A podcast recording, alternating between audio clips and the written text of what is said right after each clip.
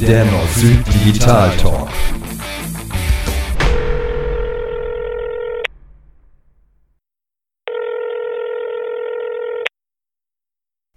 Tauber?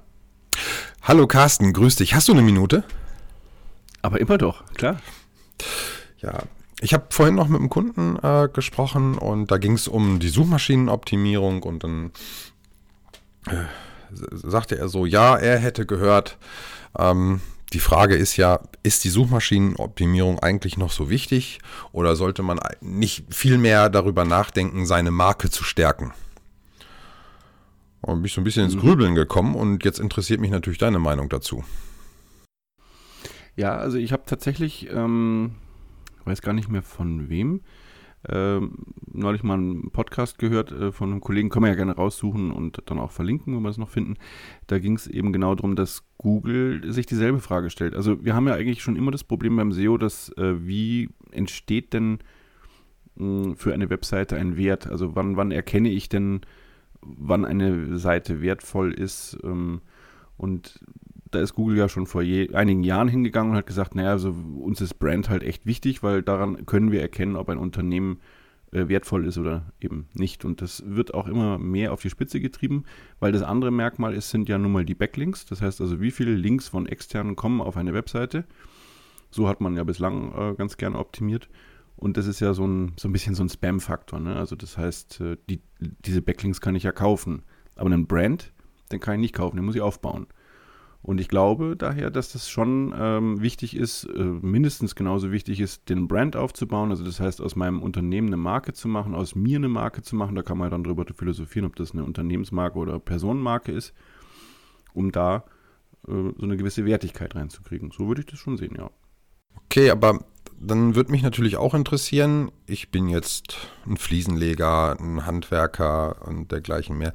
Was sage ich dem dann, ähm, was muss er dann unbedingt tun und was muss er unbedingt unterlassen, damit er aus der Sicht von Google zu einer Marke wird, zu einem wertvollen Unternehmen. Ich finde die Formulierung auch ganz lustig. Woher will Google wissen, mhm. wie wertvoll ein Unternehmen ist?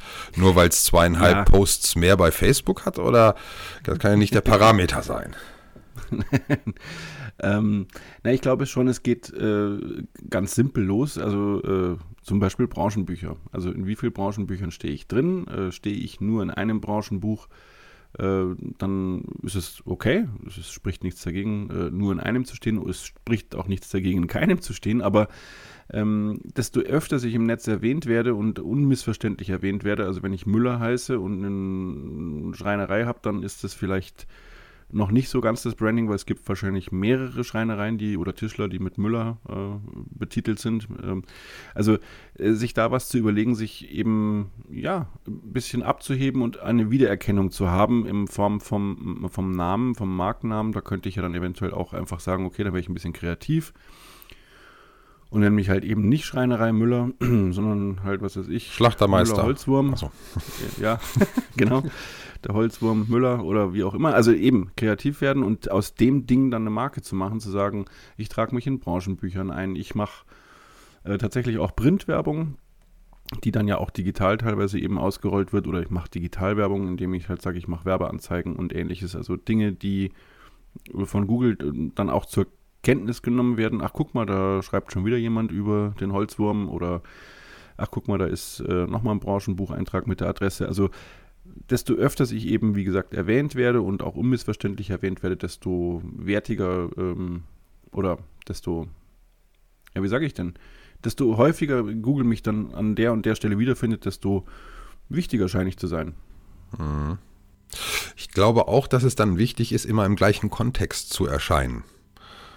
Ich habe zum Beispiel so einen, einen Kunden, der eigentlich ähm, spezialisiert ist auf die Veredelung von Fenstern mhm. und dann mit einmal mit Produkten um die Ecke kommt wie ähm, Luftreiniger, ähm, Schutzmasken.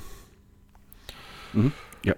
Wo ich sage, du weichst dir deine eigene Marke auf, indem du alle acht Wochen mit einem völlig fremden, also für dein Unternehmen und für deine Marke fremden Produkt um die Ecke kommst.